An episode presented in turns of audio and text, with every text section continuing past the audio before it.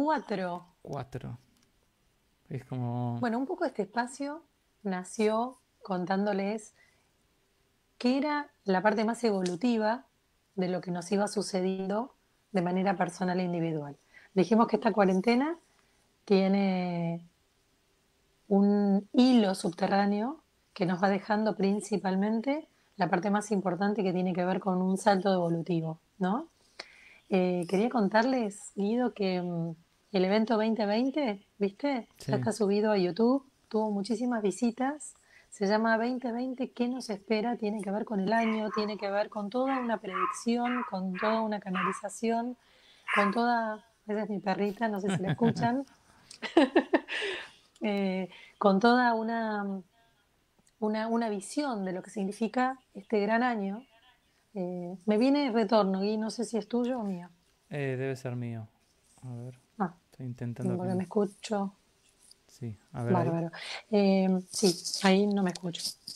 Eh, bueno, con este año que se viene con todo, la verdad que esto es solo una parte, va a ser muy intenso hasta diciembre y que bueno, está bueno saber de qué se va a tratar y después hay todo un ejercicio que hago de meditación que toca las heridas, que toca los puntos importantes del aprendizaje que venimos nosotros a transitar en, esta, en este año 2020. ¿Por qué? Porque es clave que hagamos el trabajo personal que tenemos que hacer para pasarlo lo mejor posible. Va a ser un año que va a haber como un torbellino todo a nuestro alrededor y que vamos a estar que, tener que estar muy conscientes mirando hacia adentro para volver al eje continuamente para que no nos afecte ese remolino, para que no nos agarre el remolino y nos lleve con él.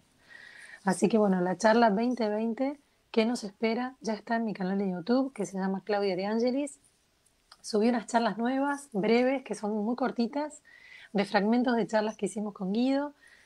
Eh, una que ya está subida se llama Posesión o Amor, y bueno, va a haber un montón, bien dinámicas. Y, las este, mm, eh, terapias en vivo. Bueno, las terapias en vivo están siendo un golazo. Eh, esos son el lunes por Instagram, todos los lunes, cinco y media de la tarde hora argentina. Estamos, estoy haciendo terapia en vivo, que es, bueno, hablar un poco de qué se trata mi teoría de pensamiento y cuáles son las herramientas útiles para que ustedes se encuentren con las emociones que los están bloqueando, trabando o complicando su existencia en esta cuarentena eh, y lo que va a repetirse durante todo el año. Porque como les decía hace unos minutos, este es un año para reverse, para entrar, para meterse, para sanar la gran herida esa gran herida puede ser el abandono, puede ser una sensación que hayas tenido de sentirte siempre solo, puede ser una sensación de miedo, más fatalista, más de pandemia, más de estar vulnerable frente a todo lo que está sucediendo. Así que es súper importante que tratemos de hacer todo el trabajo que podamos personal para pasarla mucho mejor, que esa es la idea de todo lo que estoy ofreciendo. Esta charla que hacemos con Guido tiene que ver con beneficios de la cuarentena, buscar la parte positiva y constructiva de esto. Después, terapia en vivo, que es lo que hago lunes 5 y media por Instagram y que queda después también en el canal de YouTube. Y todas las charlas, eh, todo, todo son herramientas para que estemos bien, para que podamos pasarlo pasito a pasito, como yo decía en esa charla, ¿no? Es un, justamente un momento donde estás tirando mucha... Eh, mucha información y mucha ayuda porque la gente creo que es cuando más receptiva está, ¿no? Estando en casa está consumiendo, está consumiendo, pero además está necesitando, ¿no? La ayuda.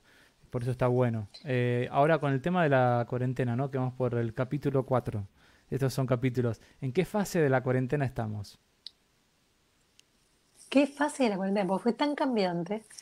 Em, los programas anteriores también los pueden encontrar en YouTube. Eh, decimos que en la primera, bueno, había como una gran velocidad con la que veníamos, que fuimos frenados de golpe. Si van a la charla, verán de qué se trata. En la segunda, bueno, había todo un entusiasmo, hagamos gimnasia, hagamos esto, veamos películas, es todo muy divertido. En la tercera vimos que había un bajón, que había un bajón energético muy grande, que había una sensación de letargo y de cansancio que nos consumía y nos llevaba a puestos. Y ahora, ¿con qué nos estamos encontrando? Nos estamos encontrando con un estado muy grande de inquietud, de nerviosismo, de mal humor, de incertidumbre. O sea que los niveles de ansiedad se están empezando a elevar de manera bastante importante y entonces esto es clave para que tengamos que estar muy atentos dónde nos está afectando esta aceleración, esto que se está generando muy incómodo y que nos está haciendo preguntarnos, bueno, a ver, ¿qué va a pasar? Mucha gente está muy inquieta porque todavía no pudo eh, conectarse con, comercios o con lugares que tienen que ver con los oficios o profesiones de cada persona, la actividad. Otros muchos ya están empezando a moverse con el riesgo que sienten, que significa ya estar empezando a andar por las calles. Y otras personas se están sintiendo como una inquietud, como una incertidumbre, porque sienten que la cabeza está puesta muy por delante, muy a futuro, y eso los recarga de mucha ansiedad. Mm. Entonces, increíble que salimos de este letargo y cansancio del que hablábamos nada más que la semana pasada y que toda esta semana en Argentina, bueno, un poquito era que mucha gente sentía que la cuarentena iba a terminar, ¿no? Que el 10 de mayo más o menos era una fecha que se empezaba a pensar que era la posibilidad de una, de una apertura. Pero bueno, al no suceder esto, puede ser que muchos hayan considerado que, bueno, ahí estaba de nuevo la traba, ¿no? Por eso la incertidumbre, una ansiedad que tenía que poner la cabeza en el futuro decir, bueno, a ver, ya voy a arrancar, ya voy a generar este, esta materialidad, ya me voy a organizar de determinada manera y de repente el letargo de nuevo, ¿no? El freno, en lo que no puede ser. Eh, la incertidumbre es una emoción muy interesante porque es como si nosotros tuviéramos la fuerza de movernos y algo, un paredón que nos detiene. Entonces imagínense la sensación es tan importante que poner, transitar la, incertidumbre en el cuerpo, ser consciente de cuál es la sensación de la emoción. Seguramente va a ser uno de los temas de mañana en terapia en vivo, así que los invito a los que quieran ejercitar la incertidumbre para liberarse de ella, que mañana se junten y se unan a terapia en vivo, cinco y media en Instagram, porque es un paredón que nos ejerce una fuerza contraria al ímpetu, ¿no? a la inercia, a la fuerza de marcha hacia adelante que nosotros querríamos tener. Y esta incertidumbre va a ser como bastante repetida en el año, ¿no? Va a ser algo que vamos a tener que vivir continuamente porque mm, todavía ni siquiera sabemos y no vamos a saber cuáles van a ser las consecuencias a un mes, a dos, a tres, a cuatro de toda esta crisis, ¿no? de, este todo, de todo este fenómeno, de este cambio, de esta llamada pandemia que estamos viviendo. Lo que sí es muy interesante que podamos entender que todo, esta, todo este ámbito que nos está generando una escena nos está obligando a ir hacia adentro. Y esto no es una coincidencia, esto no es una casualidad, esto es evolutivo. Y entonces cuando nosotros podemos saber y estar conscientes y estar bien parados del para qué. Bueno, esto está sucediendo para qué. Ah, bueno, la, la escena siempre fue mía individual, pero en este momento la escena es como una guerra, ¿no? Es una escena global, es una escena que circunscribe a todo el planeta y todo me habla de lo mismo, ¿no? Todo me detiene y todo me imprime una fuerza que me obliga a cosas que no necesariamente tengo ganas o que no son al tiempo mío individual. Y esto es muy interesante porque conozco muchísima gente con mucho trabajo interno. Eh, a mí el trabajo interno me gusta decir que, que, no solamente es terapéutico a nivel análisis, sino terapéutico a nivel emocional. Ustedes saben que yo insisto mucho en este tema de todo lo que es la madurez emocional, la inteligencia emocional, porque creo que es la parte más floja que tenemos los occidentales especialmente, en esto de no hacernos cargo de la emoción, poner en acción la cabeza y bueno, y con la cabeza creemos que resolvemos todo. Bueno, qué increíble que con la cabeza no estamos resolviendo nada, porque nos cerraron adentro de casa y nos dijeron, bueno, ahora vamos a ver qué hacen con toda esa cabeza y con todas esas herramientas que ponían en uso y que ahora no están sirviendo para nada. Y aquí es donde nos encontramos con el detenimiento de la fuerza de la inercia, con nuestra cabeza que ya no nos da soluciones y nos obliga a meternos más hondo y encontrarnos con la emoción. Hay muchas personas algo que... te surgió porque hay, querías decir algo. Hay muchas personas que, veo como dividido eh, a la gente. Gente que se acostumbró a la cuarentena y inclusive hay gente que dice no me saquen de la cuarentena. Y otra gente que está desesperada por salir a andar en bicicleta. Eh, y, y, yo creo que para ambos va a ser raro el hecho de salir cuando, cuando salgamos, ¿no? para ambos va a ser raro. Pero está dividido. Está la gente que se acostumbró eh, que es porque se ve que está tranquila. Eh, generalmente esas, esas personas están solas por ahí, este, o con una persona, pero no, no, no es un, por un grupo familiar muy grande. Pero sí, hay, eh, sí, como viviendo en armonía. Yo, soy un caso, ¿no? Donde me acostumbré y estoy tranquilo. Eh, y, y sí me genera algo muy raro el hecho de salir. Es como este, todo el, el, trabajo, ¿viste? La, la, el barbijo, la ropa, esto, lo otro.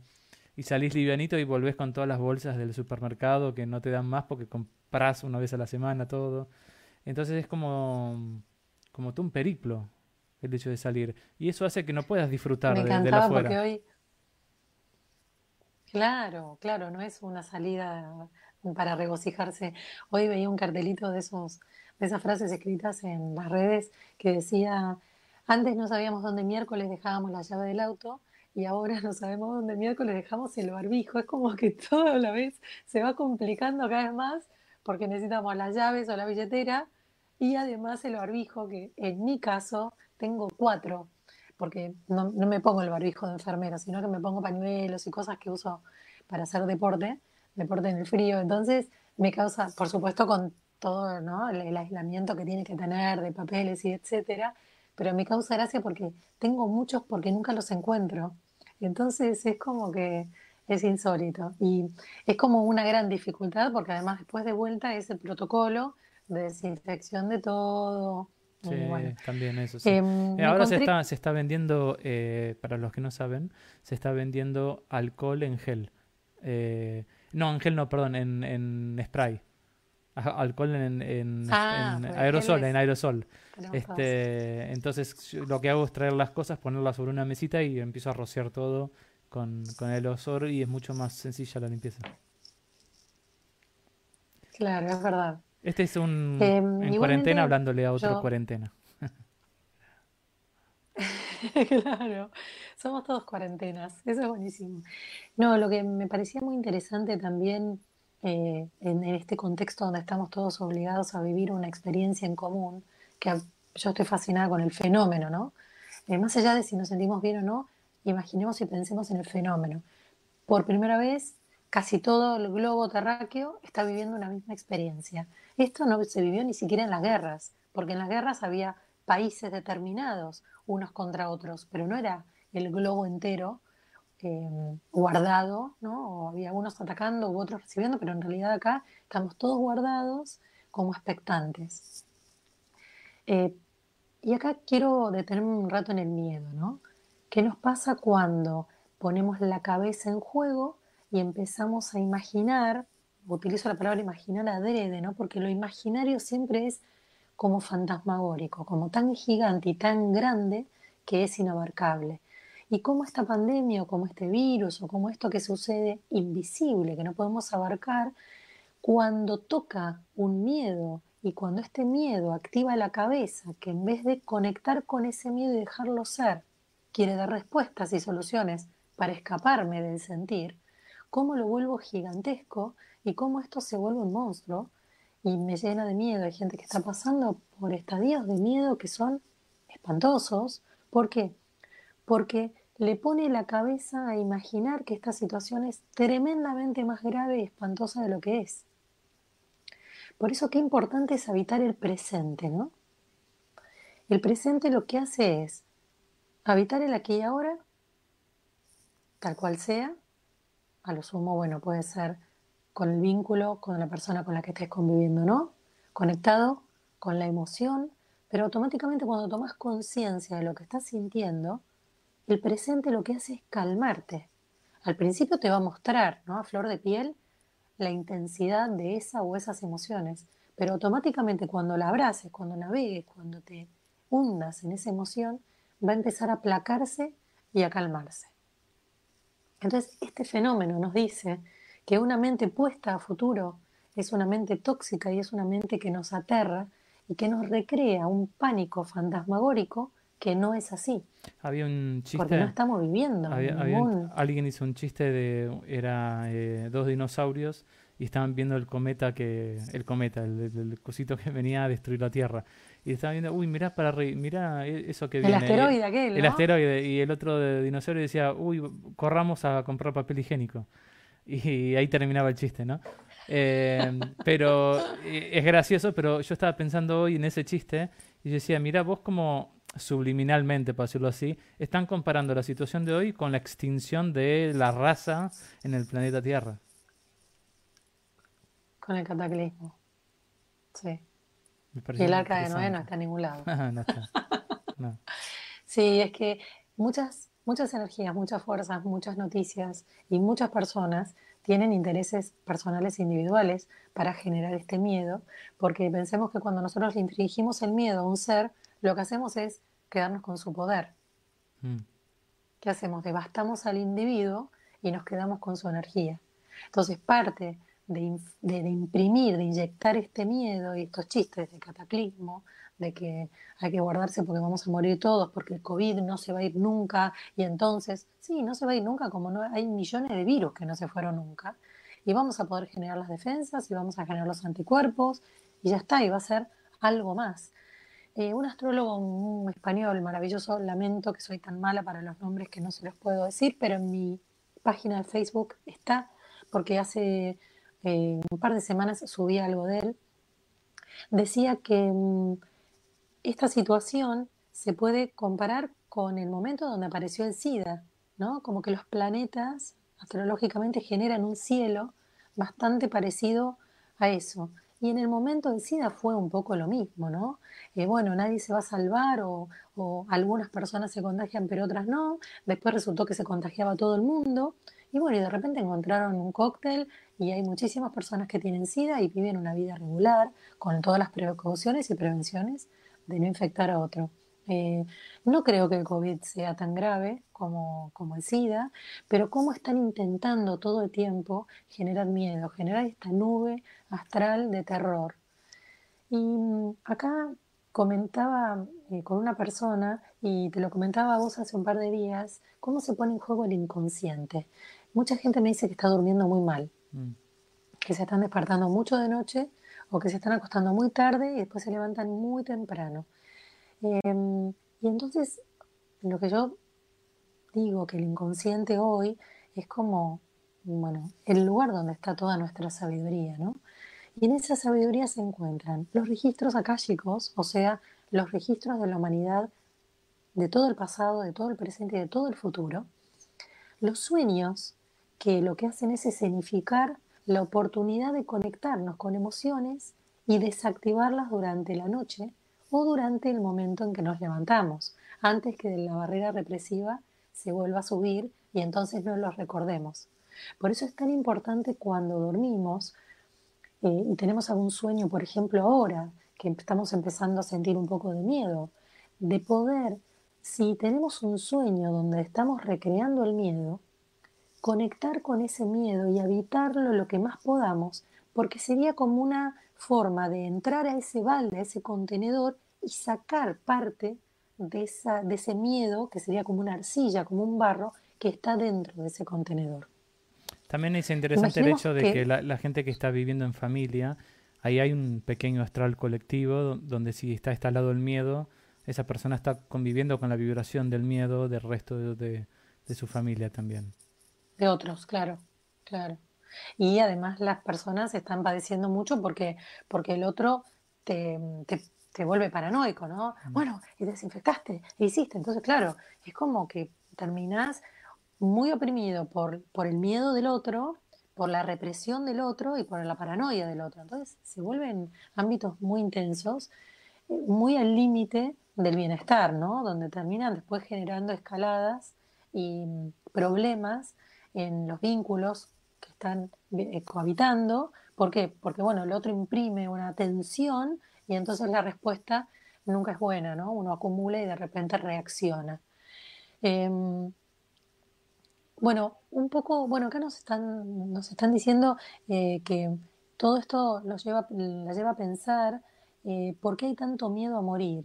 Y cree que ahí es donde se pone en juego las creencias. Sí, es muy interesante porque mm, en este querer ganarle a la vida, en este ponerle la mente a salir adelante y a que todo lo podemos, porque todo lo que pensamos en definitiva es el motor que nos lleva hacia el futuro que vamos a conquistar sí o sí. Y ahí es donde empiezan todos nuestros problemas, porque en realidad esto no sucede, no llegamos muchas veces como en este momento, por la incertidumbre o por eh, el no saber qué va a suceder, porque no depende de nosotros, nuestra mente no puede dirigirse hacia donde quiere y no puede asir, no puede agarrar, no puede tomar ese futuro que tenía tan escrito. Y ahí surge la inseguridad y en otras charlas lo que yo les contaba es que las grandes heridas que tenemos los seres humanos son la soledad o el vacío y el desamparo o la carencia.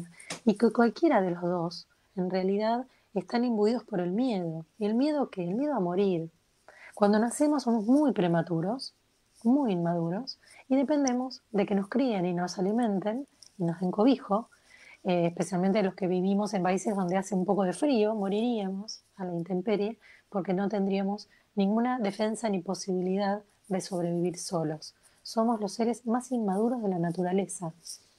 Entonces, aquí es donde se nos pone todo el tiempo en juego, esto que decía Eli, tan interesante, de poner en juego las creencias, porque en realidad la primera creencia que se atraviesa, que se rompe, que se quiebra, es la creencia de que podemos llegar a estadios de seguridad, que hacia donde va nuestra cabeza lo podemos alcanzar, tomar y es nuestro, porque no es así, porque en definitiva no hay tal imaginario y volvemos a la palabra imaginario que nos genera fantasías, que nos genera escenas que no son reales, donde creemos que la vida va a ser de determinada manera.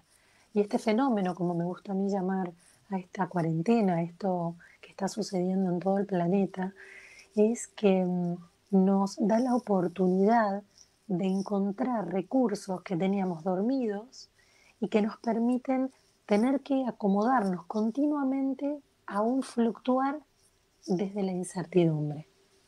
La incertidumbre tiene, es un fenómeno que se pone en juego en la vida de las personas cada vez que se atraviesa una crisis. Bueno, yo creo que todas las personas que estamos viendo este vivo hemos atravesado crisis y todos sabemos que cuando estamos atravesando una crisis, la incertidumbre justamente de no saber cuándo va a terminar ni qué va a suceder es clave y es la palabra que la identifica por sobre todo el resto. Entonces, esta incertidumbre nos rompe, nos pone en juego, nos quiebra la creencia de entender que el camino era derechito, que iba con una curva a la derecha y después a la izquierda, y después pasaba un puente y yo llegaba al pueblito donde quería ir, porque de repente todo se nos fue de las manos. Pero lo que se nos fue de las manos es lo externo, porque lo que no se nos fue de las manos y el gran poder que tenemos estos días es la posibilidad de internarnos en nuestras emociones y de poder fortalecer nuestras debilidades. La persona que está pasando mucho miedo tiene una gran debilidad y es la inseguridad. Es ese miedo que lo va a llevar al límite, lo va a llevar a situaciones. Tengo un conocido que, es, que ese miedo lo llevó a agarrarse del COVID, ¿no? agarrarse el coronavirus y estar pasándola muy mal. Mm. Porque el miedo lo debilita de tal modo que lo vulnera. Y cuando lo vulnera, lo que hace es atravesar la experiencia. No tenemos que pensar que porque vamos a atravesar la experiencia vamos a morir. Tenemos que pensar que porque vamos a atravesar la experiencia, vamos a fortalecer nuestras piernas, vamos a conocer nuestras debilidades, las vamos a envalentonar, las vamos a empoderar y vamos a ser seres mucho más en eje que cuando comenzamos esta experiencia. Mm. Yo creo que esto es un fenómeno de riqueza interior impensado y muy difícil de igualar. Em, hay muchos este, grupos ¿no? en, Zoom, Skype, por internet, que se están juntando y hablando de, esto de morir, les están em, diciendo adiós a las cosas, adiós de goodbye, a las cosas que consideran que están perdiendo o que ya han perdido y que ya no van a volver a ser igual. A las cosas a las que estaban... A ver, eh, ¿cómo es eso? Claro, a las cosas eh, cotidianas que estaban aferrados, que sean de un modo, y que ahora el mundo cambió y ya no va a ser así.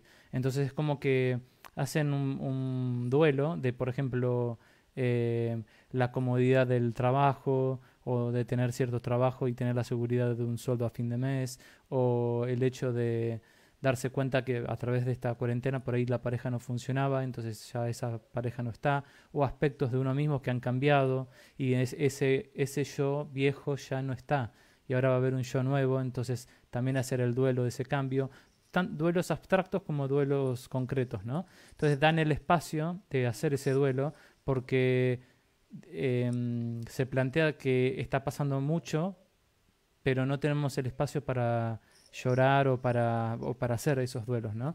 Y acá entra también el tema del miedo, que en una de estas reuniones eh, es, es un concepto budista, creo, pero lo escuché y eh, me, me hizo clic a mí. Em, ellos eh, citaban, no, ah, no no me acuerdo quién era, pero era budista, eh, diciendo que, bueno, nosotros tenemos un destino. ¿Y qué pasa si no podemos hacer nada para evitar ese destino? ¿Qué pasa si todo ya está escrito y no importa lo que hagamos, no lo va a modificar? Eh, lo único que podemos cambiar es el modo en que vemos el camino, pero no podemos evitar ni, ni cambiar nada del camino. Todo ya está hecho. Em, y eso desde algún punto de vista trae mucha tranquilidad, porque significa que no tenés que estar ocupándote de cambiar nada. Simplemente relajarte y transitarlo. Y, tra- y el aprendizaje está en transitarlo eh, con agradecimiento, sobre todo, ¿no? Sobre las, por, por las cosas que te rodean. Pero después te- es como una montaña rusa, el carrito te lleva solo. Eso quita mucho el miedo. Porque, y, y si bien hay incertidumbre, uno suelta, suelta la incertidumbre y deja que sea. Eso estaba, eh, entre otras cosas, muy bueno el concepto. sí, eh, es muy interesante como concepto, pero digo que para abrazarlo y para ser ese individuo requiere un trabajo enorme y el trabajo es poder navegar tus emociones, identificarlas y padecerlas, aunque no nos guste la palabra. Porque siempre que mm, querramos pensar que repitiendo suelto, suelto, suelto y gracias, gracias, gracias, yo voy a sanar algo que se trate de semejante situación emocional, yo desde la terapia emocional y como terapeuta hace veintipico de años de esta modalidad y 30 en general, te digo que es imposible. No, claro, pero desde el aspecto de la Eh, hay una cabeza, falsa espiritualidad, una... desde el aspecto de la cabeza que uno se Sí, está preocupando, es lo, puedes calmar a la cabeza y obviamente el trabajo emocional es para transitar el camino lo mejor posible, ¿no? Pero eh, obviamente el trabajo emocional está. Y habitar ese Uno, uno puede sedar la cabeza, pero no la emoción. Exacto, exacto. Eh, por eso son herramientas, este concepto de que realmente nosotros no vamos a cambiar esto que es tan grande, es maravilloso porque como concepto es fabuloso porque es real. No vamos a poder hacer nada por cambiar lo externo, ¿no? Porque es mucho más grande que nosotros. Pero sí podemos elegir cómo transitarlo. Y ahí tenemos el as en la manga. Y cómo transitarlo es hacer consciente la emoción para que la emoción pueda ir, llegar, subir a flor de piel y salir de mí y que yo desapegue. Porque las dos cosas que vos me contabas, tanto del grupo eh, que estaban despidiéndose de su viejo yo, como los budistas, lo que tienen como eje es el desapego. Y el desapego no significa ni desinterés, ni apatía, ni abulia, ni indiferencia. Significa darle el valor a las cosas que las cosas tienen. Entonces, nos dimos cuenta que lo material no tiene valor alguno, porque de hecho no nos cambió nada.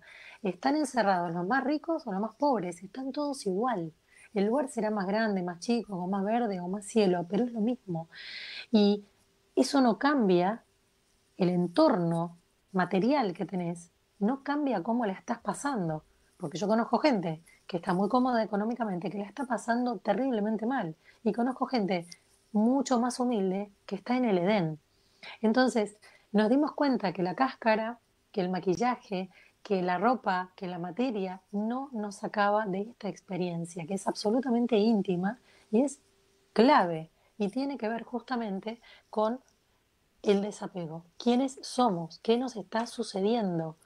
¿Qué vamos a capitalizar Y lo que tenemos que capitalizar es lo que tanto el grupo 1 como los budistas grupo 2 eh, han hecho, ese concepto que tenemos que hacer carne del desapego. Tenemos que soltar primero el fantasma de lo que nos armamos idealmente. Siempre el ideal hace que todo se genere mucho más grande y que sea o inalcanzable o fantasmagórico, ¿no? O que nos genere un deseo que si no alcanza nos hunde o que sea tan grande que nos genere terror. Y por otro lado, decir, bueno, a ver, voy a soltar lo que no puedo cambiar y voy a aceptar, pero esa aceptación es verídica, es verdad, es hecha carne. ¿Por qué? Porque no es resignación. No es decir, bueno, no puedo hacer nada, entonces no, es aceptación, porque la aceptación lleva conciencia. Entonces ahí podríamos acercarnos al budismo que dice, si no lo puedo cambiar, fluyo con eso. Mm. O este grupo magnífico de gente que empieza a soltar las cosas que antes, por las que antes corríamos. Sí, eso baja y alivia mucho el miedo. Eh, es muy curioso que yo todos los pacientes que estoy teniendo últimamente están cuestionando y reviendo, por ejemplo, su empresa o su trabajo o sus relaciones. Lo, lo están como empezando a ver y empiezan a hacer preguntas a los guías y demás sobre, bueno, pero ¿cómo puedo cambiar esto y esto que ya no me gusta que me está pasando y ya me siento incómodo, incómoda con esto? Entonces como que es como si fuesen eh, eh, todos legos y quieren cambiar las fichas de lugar y están diciendo, por ejemplo, cuando dicen, ok, no, esto no me gusta este formato, quiero cambiar el formato de vida. Podré hacerlo y ahí se ponen tensos. Eh, mm. Pero es darse cuenta de que hay algo que ya no, no calza con uno y después viene esa incertidumbre de decir, bueno, pero ¿lo podré cambiar? ¿Cómo lo puedo cambiar? Eh, lo que sí está bueno es entender que sí hay un destino que tiene una fuerza muy grande sobre nuestro camino, em, que alguna vez en alguna charla anterior le dijimos que el camino tiene mojones, ¿no? Esos mojones son los que cuando vamos en la ruta dice kilómetro 27, kilómetro 35 y vamos viendo a los costados de la ruta por qué kilómetro vamos. Y entonces hay un camino principal con ciertos mojones, de ciertos momentos donde vamos a detenernos en nuestra vida, donde vamos a tener que recapitular, que hacer como en, como en, el, en el rally, ¿no? Bueno, llegar a ver si está bien la velocidad, si bueno, si estuvimos en tiempo y forma y si seguimos carrera, y cuánto nos desviamos de ahí. Pero hay un pequeño libre albedrío digo pequeño porque no creo que haya muchísimo tampoco, entre mojón y mojón. Entonces acá es donde decíamos, bueno, entre aprender a desapegar, aprender a ir al próximo mojón, que en este caso estamos todos juntos, y donde creo que hoy el arca de Noé nos sube a todos, ¿no? Esa es la diferencia con, con la parte más fantasiosa para los que no, no, queremos que haya sido verídico de lo que tiene que ver con la religión católica, de que ese arca de Noé salvó unos cuantos. Bueno, yo creo que ahora el arca de Noé nos salva a todos si realmente somos conscientes del cuidado, del respeto que merece nuestro entorno. Y creo que parte de lo que tenemos que dejar atrás y de lo que tenemos que desapegar tiene que ver con esta falta de respeto, esta, este atropello, este sentir que si es bueno para nosotros suficiente y si tiro los desperdicios a donde quiero y no cuido la naturaleza y si me da lo mismo lo que sucede con los animales o con el oxígeno o con las aguas, da todo igual. Eh, la naturaleza nos va a cobrar y lo va a hacer de una manera muy, muy fuerte y muy poderosa. Entonces, nos va a obligar a tomar conciencia, nos va a obligar. Hay un movimiento que estuve viendo que están haciendo en Europa, tres mujeres, una es Merkel, eh, la otra es la del Fondo Monetario Internacional, eh, no me acuerdo, era la canosita de, cabello cortito, que, que, se reunió con el gobierno anterior a hablar un poco del fondo. Ellas tres y otra mujer más, lo que están haciendo es ya planteando una Europa más verde, donde van a surgir muchísimos oficios y trabajos nuevos que tengan que ver con el respeto a la naturaleza como prioritario. Entonces, fíjense cómo los países más vanguardistas ya están pensando en la salida de esto como un gran salto cualitativo, como una oportunidad para decir, bueno, a partir de ahora, cuando salgamos de esto, primero que nada, respeto al entorno. nosotros somos naturaleza, con lo cual tenemos que respetar el ámbito donde vivimos. No es por la sed industrial o por la sed del beneficio del hombre, es arruinar, poluir aguas, destruir minería, todo porque porque el ser humano y su locura por llegar a tener cada vez más pseudo comodidad, lo único que hace es provocar un calentamiento global que lo que hace es terminar de matarnos. O sea, que nosotros mismos estamos provocando nuestra muerte, nosotros mismos estamos provocando los incendios, nosotros mismos estamos provocando la desoxigenación. Entonces, por suerte, somos nosotros mismos los que podemos tomar conciencia y revertirlo. Otra cosa también que se está tomando conciencia es este el hecho de, de, esto lo tomo porque a mí me funciona, ¿no? Esa, esa forma de pensar hoy hoy no está funcionando así, ¿no? Porque hoy em, nos estamos dando cuenta de no solamente la incertidumbre, sino la fragilidad que tenemos y, y que no podemos manejar esa fragilidad y que necesitamos del prójimo. Este, cuando todo el país se para y por ahí no hay, hay desabastecimiento de comida, vemos como todos necesitamos de todos. Entonces eso me parece que también es un hito, digamos, que estamos atravesando Em, para los que son más individualistas por ahí, ¿no? Hay un fenómeno maravilloso en la charla 2020 que nos espera, que para los que se subieron tarde a este vivo está en mi canal de YouTube, que se llama Claudio De Angelis. Lo que digo es esto, eh, el transcurso de este año nos va a desconstruir, ¿no? nos va a romper en mil pedazos a cada uno de nosotros, a nuestras sociedades, a nuestros países y a nuestros continentes. Va a romper en mil pedazos la Tierra, se va a fracturar, van a, eh, los volcanes van a, van a hablar, va a haber un movimiento enorme desde la Tierra para que después todos fracturados, limpios y observando qué partes nuestras sí nos sirven y son útiles al bien común, son las que cercano al fin de año nos va a generar a muchísimos de nosotros que estamos más comprometidos en despertar, que queremos hacer todo lo que tenemos que hacer para estar a la altura de este para mí, maravilloso fenómeno que era necesario para poder eh, ubicar al ser humano en el lugar donde le corresponde. Creo que esto va a ser justamente el, saldo, el salto al acuario. El acuario es la fraternidad, el signo de acuario, ¿no? Y hay todo un cielo astrológico que invita a pensar en la fraternidad. Entonces, tenemos que salir del lugar de sacrificio que veníamos sintiendo, más pisciano, donde había un ídolo, ¿no? un Mesías, y donde todos respondían a ese Mesías y ese Mesías podía reencarnar y podía hacer milagros, pero nosotros no, porque estábamos totalmente en otro lugar, sin capacidades, a sentir que todos hermanados, de la misma manera y ocupando el mismo lugar, tenemos cada uno sus recursos para compartir y para fortalecernos en red. Entonces, es maravilloso el salto cuántico que está haciendo la humanidad desde el lugar individual que recién decías y cuál es el fenómeno que nos va a llevar a la fraternidad, a la solidaridad y al pensar en el bien común. Salir de un pensamiento individual al bien común. Claro, es darse cuenta que necesitamos de otros, pero también es darse cuenta que esos otros están. a veces, a veces, a veces uno, em, uno no pide ayuda porque solamente pide ayuda si cree que hay ayuda para pedir o para recibir. Eh, y hay, la hay, hay ayuda para recibir. Hay un montón de gente que está comprándole a los abuelos las cosas, este, y, también todo el movimiento ecológico, ¿no? Que se, se exacerbó para, sobre todo en las redes, ¿no? En Instagram es eh, interminable, pero está bien que sea así. El hecho de hacer consciente a la gente de cómo se restableció la naturaleza y cómo la estábamos tomamos normal una matanza ¿no? de la, naturaleza.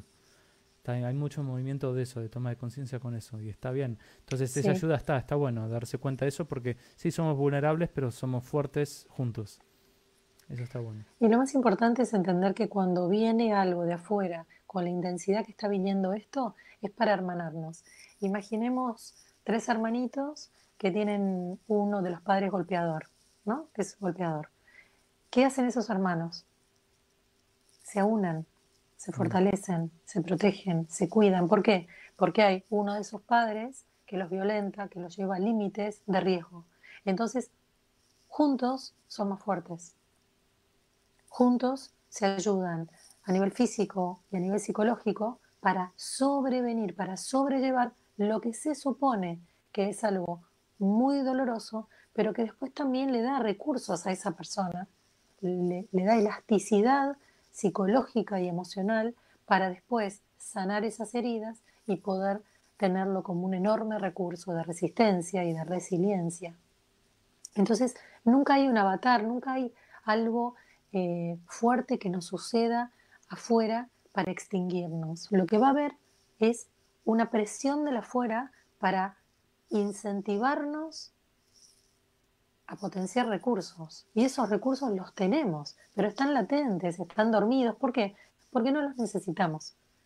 Porque siempre miramos para afuera, maquillamos las situaciones, las pintamos de color, compramos propaganda, compramos las revistas bobas que nos muestran cómo es una vida perfecta y nos damos cuenta que muchas de las personas que aparecían en esas revistas de repente eh, desaparecieron.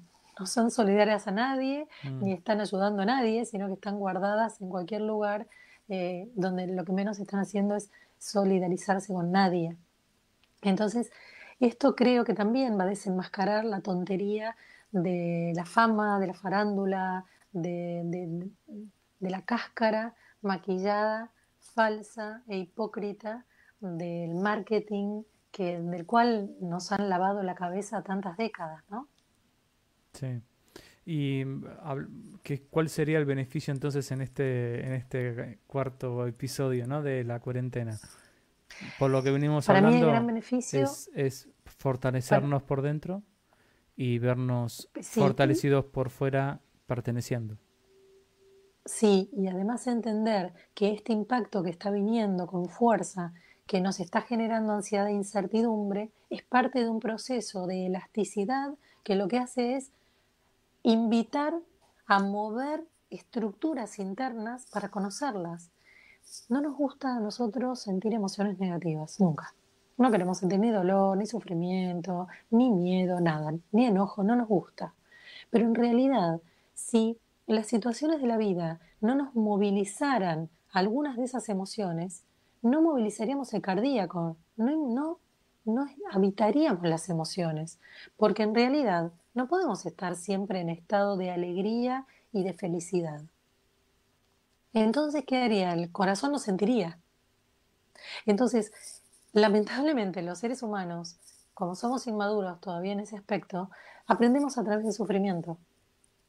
Entonces, hoy lo que se está impactando, lo que nos está impactando, lo que nos está provocando y movilizando es a ejercitar el cardíaco.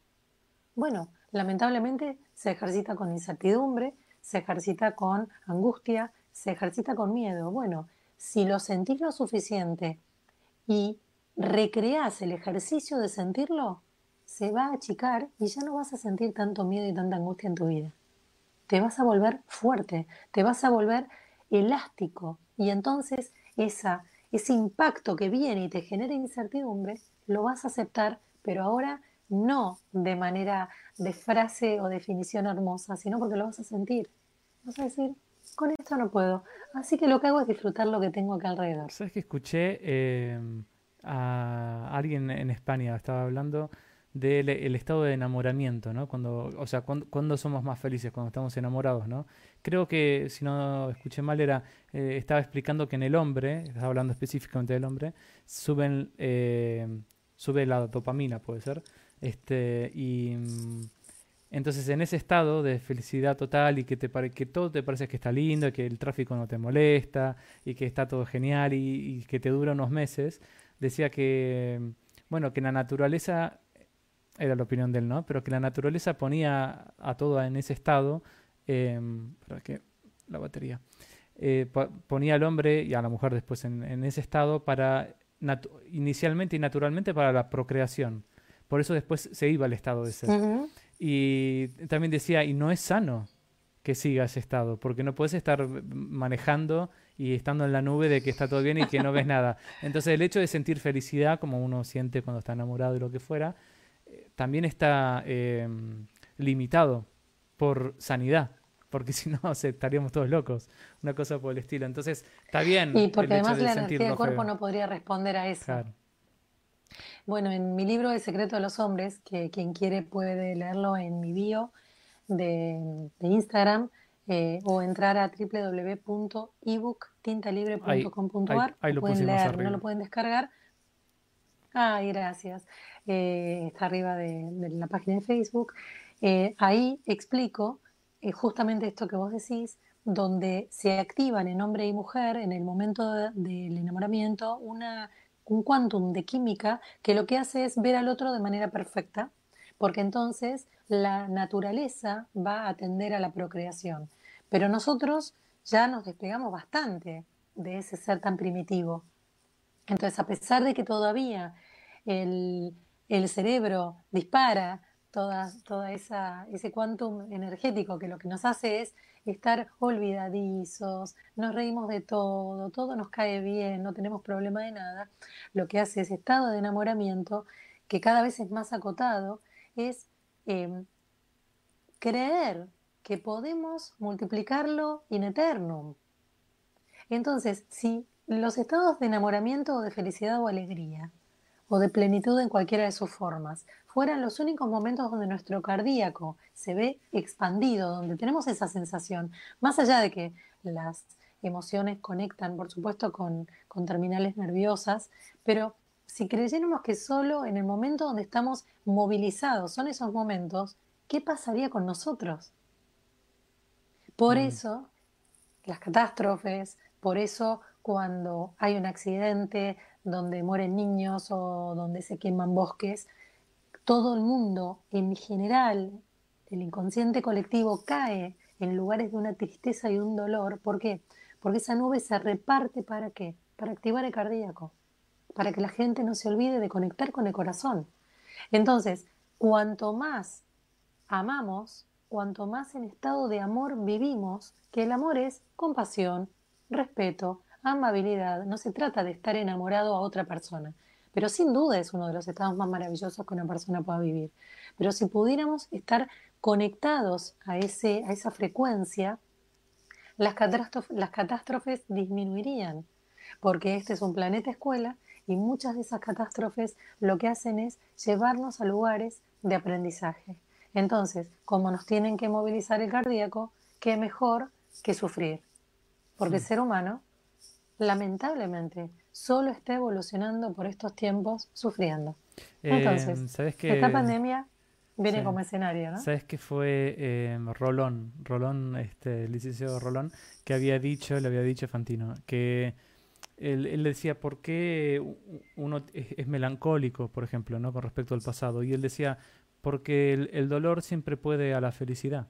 El dolor siempre sobrevive a la felicidad. Y le decía, por ejemplo, pensá en un mal recuerdo, te va a doler porque lo estás recordando. Pensá en un buen recuerdo. Puede ser que sea un lindo recuerdo, pero te va a dar nostalgia, porque ya no lo tenés. Entonces, en, ambos casos siempre sobrevive el dolor. Lo negativo. ah, sí, lo negativo ante, ante la contentura, llamémosle. Sí, y ahí un poco lo que entra es el perfil neurótico, ¿no? Que lo que hace el neurótico es siempre buscar el deseo, porque va con su paquetito de vacío por la vida, y entonces el vacío no se dio cuenta que tiene un agujero, entonces él va poniendo cositas, pero se van cayendo por abajo, ¿no?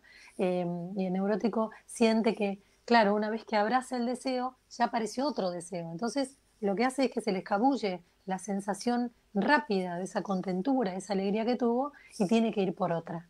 Bueno, es interesante porque eso cada vez va más rápido, cada vez es más rápido, más rápido y ahora se detuvo todo.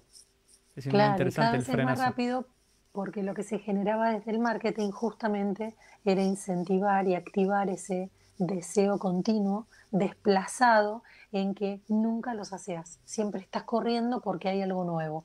Hay un auto de otro color, hay un auto con las ruedas más finitas y más deportivo, con ocho antenas y con cuatro cosos y con 18 tableros, que te habla, que te escribe, que te acompaña. Que... Entonces, la computadora, el celular, el teléfono, la ropa, todo el tiempo hay algo mejor a lo que tenés que te puede contentar.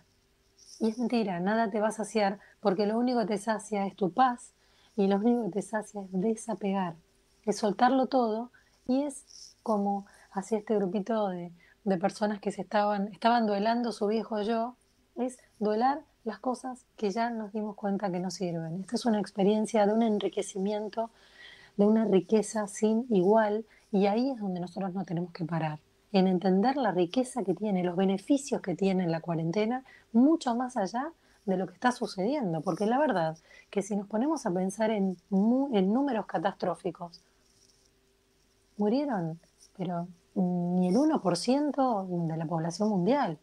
Debe ser el, no sé, 0.3, 0.1, no tengo idea, pero es la nada misma. Entonces, ¿qué nos tiene que dejar esto? El aprendizaje desde una mirada superior, de darnos cuenta que esto es un fenómeno y que en este fenómeno estamos dentro de nuestras casas, dentro de nuestra psiquis, dentro de nuestras emociones, estamos dentro nuestro. Ese es el gran valor. Y, también el, el, hecho de descubrir, o sea, al no tener esta frenética compra compulsiva de cosas ¿no? que nos llevan de un deseo a otro, al estar congelados, por decirlo así, este, nos lleva a descubrir, tal vez forzosamente, pero nos lleva a descubrir lo que realmente necesitamos y lo poco que es eso, lo, poco de lo que necesitamos. Y, y yo creo que ese es un gran beneficio. Si bien al principio puede ser este muy a, transitar esta que vos decías estados de ansiedad muy fuerte y demás yo creo que tiene que ver también con darse cuenta de lo poco que necesitamos para estar bien eh, y todo el agregado que teníamos antes que no era para estar bien era para otra cosa. Para seguir la zanahoria no para olvidarnos de nosotros para distraernos. Creo que por eso la gente que le está pasando muy muy mal no tiene que decir ay no bueno pero entonces yo a mí qué me pasa que estoy tan mal no no no. No te compares con nadie, simplemente entra a vos mismo, observa qué día se está tocando, entra a la charla 2020 que nos espera, porque te va a explicar cuál es el sentido de este año, cuál es el sentido de este fenómeno y cuál es el sentido que te va a hacer encontrar con tu gran herida y que vas a tener la oportunidad de desafectivizarla, de liberarle tanta emoción que se está poniendo en juego de una manera sin tregua, realmente. Es interesante la charla también porque fue, fue previo a la cuarentena. Hay que aclarar. muy, muy interesante todo lo que se dijo ahí. Sí, sí, sí, fue, fue muy interesante y, y, la receptividad y lo que la gente dice que le ayuda, que me parece siempre que es lo más importante, ¿no? Mm. Eh, lo que pueda ser útil. Eh, realmente es una herramienta muy, muy útil. Y bueno, invitarlos todos a mañana a terapia en vivo que va a ser por mi Instagram, arroba cda.psicología, para que bueno, puedan limpiar todas estas emociones de incertidumbre, toda esta ansiedad, toda esta angustia, o este miedo, o esta, este nerviosismo, este enojo que se puso muy en juego esta semana. Y es porque, bueno, eh, hay como ganas de y hay algo que nos detiene. Así que esto genera en cada uno una reacción o una sensación o un sentir diferente. Hay solución, así que a quien quiera, Mariana cinco y media hora Argentina. Los espero a todos. ¿La gente puede proponerte temas para la terapia en vivo? Sí, sí, sí. En mi último post, que aparezco con una sombrillita tailandesa, em, que escribo algo de los viajes, ¿no? Porque creo que este es el gran viaje al interior. Ahí en los comentarios ya muchas personas me escribieron qué les está sucediendo para que yo pueda contestar en vivo y armar esa sesión de terapia en una respuesta a cada uno y sus padecimientos. Y si es algo muy íntimo, me escriben por, por algún mensaje privado. Por Instagram. Tengo en Instagram o en la página mía profesional de Facebook, que es Claudia De Angelis, psicóloga y escritora. Ahí tienen un montón de, de posibilidades y llaves para escribir lo que les sucede. Eh, y, que yo y también te pueden, te pueden escribir a través de tu página, ¿no? Sí, página es claudiadeangelis.com.ar y ahí hay muchos artículos y bueno, cosas que pienso y escribo, eh, además del acceso a los libros y todo, que está, está muy, muy rica la página. Ay, y tengo una novedad, no sé si lo dije acá, que abrí un canal de Spotify. sí. Porque a mí, por ejemplo, los auriculares para mí son un viaje. Entonces, todo lo que sea con auricular te entra directo al cerebro. Tiene como un pasaje sin filtro. Y ahí se llama Claudia de Angelis, psicóloga. Eh, hay muchas meditaciones. Tengo que subir una para, para dormir, antes de dormir, pero hay muchas meditaciones, hay muchas charlas nuestras, hay charlas de las sesiones de terapia en vivo anteriores. Así que hay mucho material piola. Ahora estoy subiendo charlas un poquito más cortas por si alguien no tiene tanto tiempo, pero lo que te permite el Spotify es poder descargarlo y escucharlo en el momento que quieras, aunque tengas o no Wi-Fi. ¿Y cómo te buscan en Spotify? Otra herramienta que me gustó. Claudia de Angelis, psicóloga. Ah, bien, ese es el canal, de ahí subiste todo. Ese es el canal, sí, es un podcast. Se meten en podcast y buscan Claudia Angelis, psicóloga. Así que bueno, es ofrecerles herramientas por donde les sea cómodo, por donde lo sientan y por donde, bueno, cada uno siente el trabajo desde un lugar. Algunos lo quieren escuchar después, otros lo quieren escuchar en el momento, otros se lo pierden y no pueden. Bueno, es todas las herramientas a la altura de las posibilidades o de las ganas de, los que nos quieren escuchar y acompañar, como siempre. Y bueno, todavía no tenemos fecha de nuestro próximo beneficio de cuarentena, pero ya se van a enterar prontito. Vamos a ver. Vamos a ver. Bueno, bueno mi internet se portó muy bien. ¿Sí? el mío un poquito por ahí se colgó. Este, mm, bueno, o sea que estamos en, en este momento en Facebook y en Instagram, siempre que estamos haciendo esto. Eh, recién vos tuviste otro vivo antes. Sí, me invitaron a guiar una meditación. Eh, fue muy lindo. Salió en Nana Nails, Buenos Aires, en el Instagram. Muy lindo. Y la verdad que la gente quedó con la cabeza totalmente vacía. Eh, voy a ver si puedo descargar el audio y subirlo también a Spotify y a ver si puedo subirlo, porque salió muy linda. Hablaba puntualmente de la meditación, de los beneficios de la meditación pero la meditación como me gusta a mí, ¿no?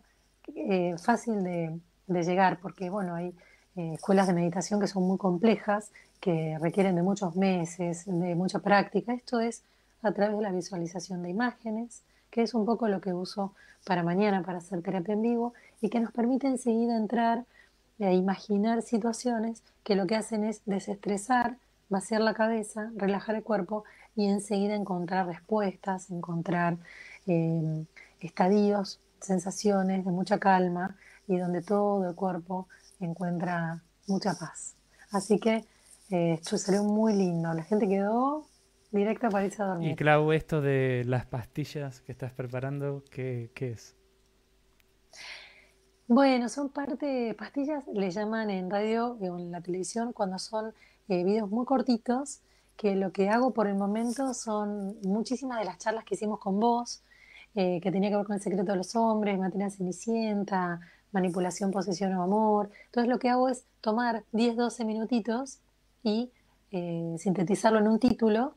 Ya subí la primera a mi canal de YouTube que se llama Posesión o Amor y son 10 minutitos donde directamente eh, te pones en tema.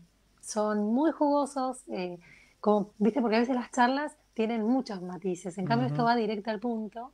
Y en mi IGTV o en el IGTV del Instagram también ya la subí, eh, Posesión Amor, que está muy lindo, todo el mundo se siente muy reconocido y son principalmente estoy haciendo las pastillitas dentro de, los, de nuestras charlas, pero voy sacando recortes de todo lo que hago, que es un montón. Así que cuando hay partes de la conversación que son que van muy al punto y que entonces son muy nutritivas. Así, que ahora puedes decir a veces que queremos escuchar algo cortito. Que a la gente le estás recetando pastillas. Exacto, pastillas de buen vivir. bueno, ya se me va a cortar, yo tengo 22 minutos, perdón, 22 segundos en, en, mi Instagram. Bueno. Así que ya una vez que Adiós, Instagram. Este Instagram, que ahora no va a quedar 24 horas, sino que ahora va directamente al feed o al IGTV. No se voy a resolver ahora a dónde lo mando. Claro, porque tenés el vivo anterior. Por saludo. Claro, así que ahora. No, el vivo fue, fue invitada. Ah, ok. Así ah, que, ahí, terminamos. bueno, voy a compartir en IGTV. Ahí está. Bueno, así que les mando un saludo a todos. Bueno, gente, busquen, busquen los beneficios de la cuarentena, no se den por vencidos y, y dejen los comentarios acá ahora en el video de Facebook cuáles son los beneficios que están encontrando hasta ahora. Esa es buena. Sí, es buenísima porque lo retomamos en la próxima. Claro, claro. Bueno, nos vemos gente, que estén bien. Chao, chao, chao.